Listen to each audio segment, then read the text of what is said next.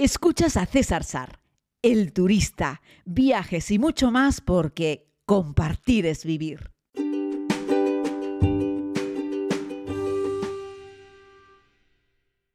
Muy buenos días a todas y a todos. Bienvenidos a este nuevo podcast diario, 2 de enero del año 2022. Y aquí estoy hablándoles desde Islandia, a punto de que mi amigo Joaquín de Boreal Travel venga a buscarme para hacer el circuito dorado. Tal vez estén preguntando qué hizo el turista el día 1 de enero para comenzar el año. Pues miren, comencé el día en remojo y pasé buena parte del mismo en remojo. En definitiva, ha sido un día, fue un día, el de ayer, en el que me dirigí hacia la Blue Lagoon. Ya saben, esas piscinas termales tan famosas que están relativamente cerca del aeropuerto de Reykjavik. De hecho, Iceland Air es una de esas aerolíneas que permite hacer stopover y aquí les doy un tip por si les pudiese interesar. Eso quiere decir que te permite hacer una parada larga, pactada con ellos, que en ocasiones puede ser, o, lo era al menos antes, de hasta dos días. Eso te permite dar un pequeño paseíto por el país. Eso lo hacen algunas aerolíneas como también Emirates o Etihad o Qatar Air, eh, un poco también para promocionar el país y que la gente pueda hacer una parada y disfrutar un poco de la ciudad y de paso dejar un dinerillo por ahí también, que siempre les viene bien pues para, para la economía local, ¿no? Y Iceland Air es una aerolínea que te permite hacer un stopover y tú dirás, pero yo cuando tomo un avión de Iceland Air lo hago para ir a Islandia. Mmm, error. Estas aerolíneas islandesas suelen tener muy buenas ofertas para viajar, por ejemplo, a Nueva York, a Boston o a Chicago. Así es que puedes utilizar Island Air para volar, por ejemplo, desde España hasta Nueva York con un stopover en Islandia y pasar a lo mejor aquí 24 48 horas. Muchos de los turistas que hacen cosas como esas son los que aprovechan para ir a Blue Lagoon al menos unas horas en esa conexión entre el continente americano y el, eh, el continente europeo. Paran en esta isla europea, que ya saben ustedes que la mitad de la placa tectónica está en Euroasia y la otra mitad de la placa tectónica está en América. Lo hacen también muchos estadounidenses que compran billetes a Island Air para volar a Europa y hacer ahí eh, una pequeña paradita a la ida o a la vuelta para darse un bañito en Blue Lagoon. Así es que bueno, Blue Lagoon fundamentalmente el 98% de la gente que te encuentras allí bañándote son turistas, pero así somos los turistas, nos encanta este tipo de cosas, somos unos noveleros. Si bien ayer no hizo el mejor día del mundo para darse un baño en Blue Lagoon porque soplaba un viento fuerte y frío y los turistas estábamos como los hipopótamos, intentando meter toda la parte, toda la, mayor parte de cuerpo en el agua porque hacía un frío terrible cuando sacabas la cabeza. De hecho, había que ir sumergiéndola de vez en cuando para calentar la cabeza. Consejo si vienes a Blue Lagoon en un día de invierno con viento. Oye, que ya es rizar mucho el rizo. Bueno, tráete un gorrito. Vi varias personas con un gorrito puesto. Y la verdad es que es una idea fantástica. Te pones el gorrito y por lo menos tienes la cabeza calentita. Eso sí, no la puedes sumergir. El acceso a Blue Lagoon, pues te da derecho el, básico, te da derecho a una toalla, te da derecho a una pulsera para que tengas tu propio lockets, para que puedas guardar tus cosas. Eh, y te da derecho también a una consumición de una bebida, que la puedes tomar fuera o dentro de la propia piscina. La propia piscina tiene como un bar y tienen cerveza, tienen refrescos, tienen zumos de frutas, que por cierto me tomé un zumo de fruta de naranja, zanahoria y jengibre que estaba espectacular.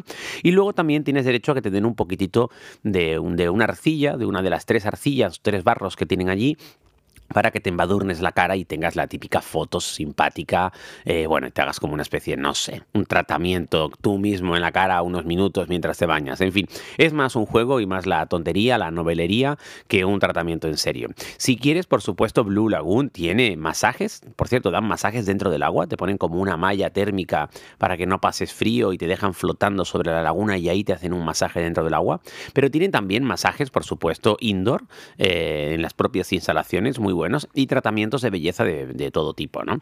Así que te puedes exfoliar, te puedes dar unos lodos volcánicos, te puedes dar unas cremas de arcilla, puedes hacer un montón de cosas y ellos tienen también su propia línea de productos cosméticos y para el cuidado personal. En una tienda todo muy bien presentado, con unos precios muy islandeses, por supuesto.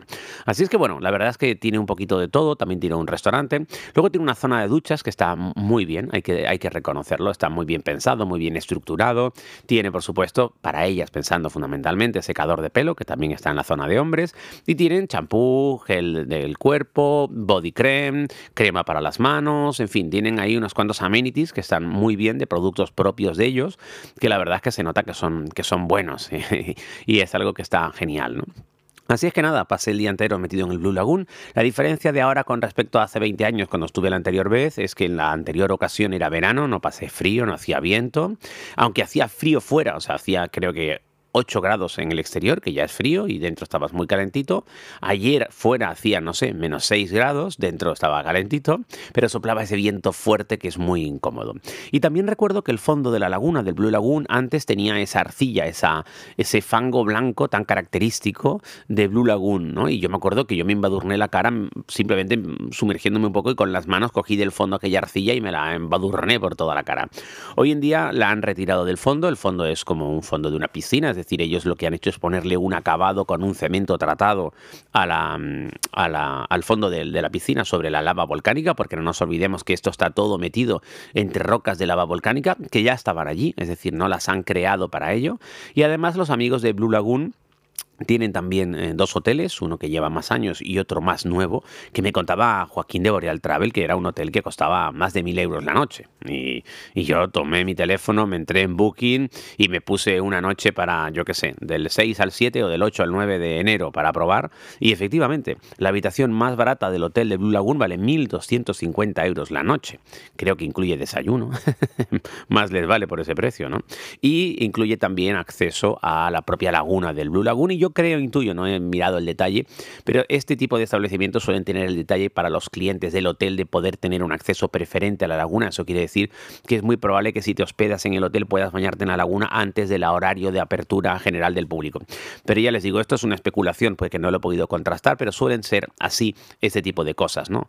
Eh, donde te dan, pues igual que cuando vas a Euro Disney, pues si duermes dentro del propio parque, tienes un acceso una hora antes de la llegada del público general, lo que, hombre, te da preferencia para poder disfrutar de las principales atracciones antes de que llegue eh, pues la gran cantidad de usuarios que van a disfrutarlo. ¿no?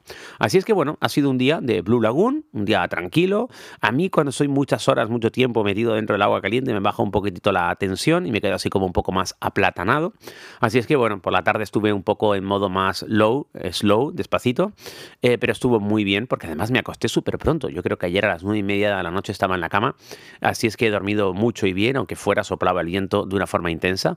Hoy sigue soplando el viento, pero menos, y me decía Joaquín de Boreal Travel que hará mejor clima que ayer, y por lo tanto podremos hacer mejor estas visitas, que son tres de las más destacadas que se hacen cerca de Reykjavik. Así es que nos vamos a ver el geyser, sí, aquí es el, ¿no? Donde la Tierra tiene como una piscina de agua y ¡puaf! cada X minutos, entre 7 y 8 minutos, escupe agua hacia el cielo.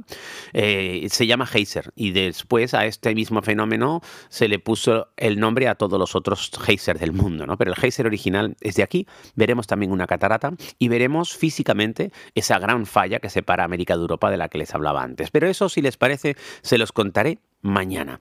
Hoy les doy las gracias a todas las personas que me han ido mandando mensajes. Tengo que rescatar eh, alguno de esos mensajes en audio porque me los habéis mandado por Instagram, por Facebook. Sabed que me los podéis mandar también en el link que os dejo en la descripción de este podcast, que estamos en Apple Podcast, Google Podcast, Spotify y iVoox. Así es que hay muchas opciones para poder compartir este ratito. Si quieres contarme alguna otra cosa o animarte a algún viaje, viajes Para todo lo demás, cesarsar.com. Un abrazo muy grande. Es domingo, también en Islandia. No se olviden de vivir y hasta mañana.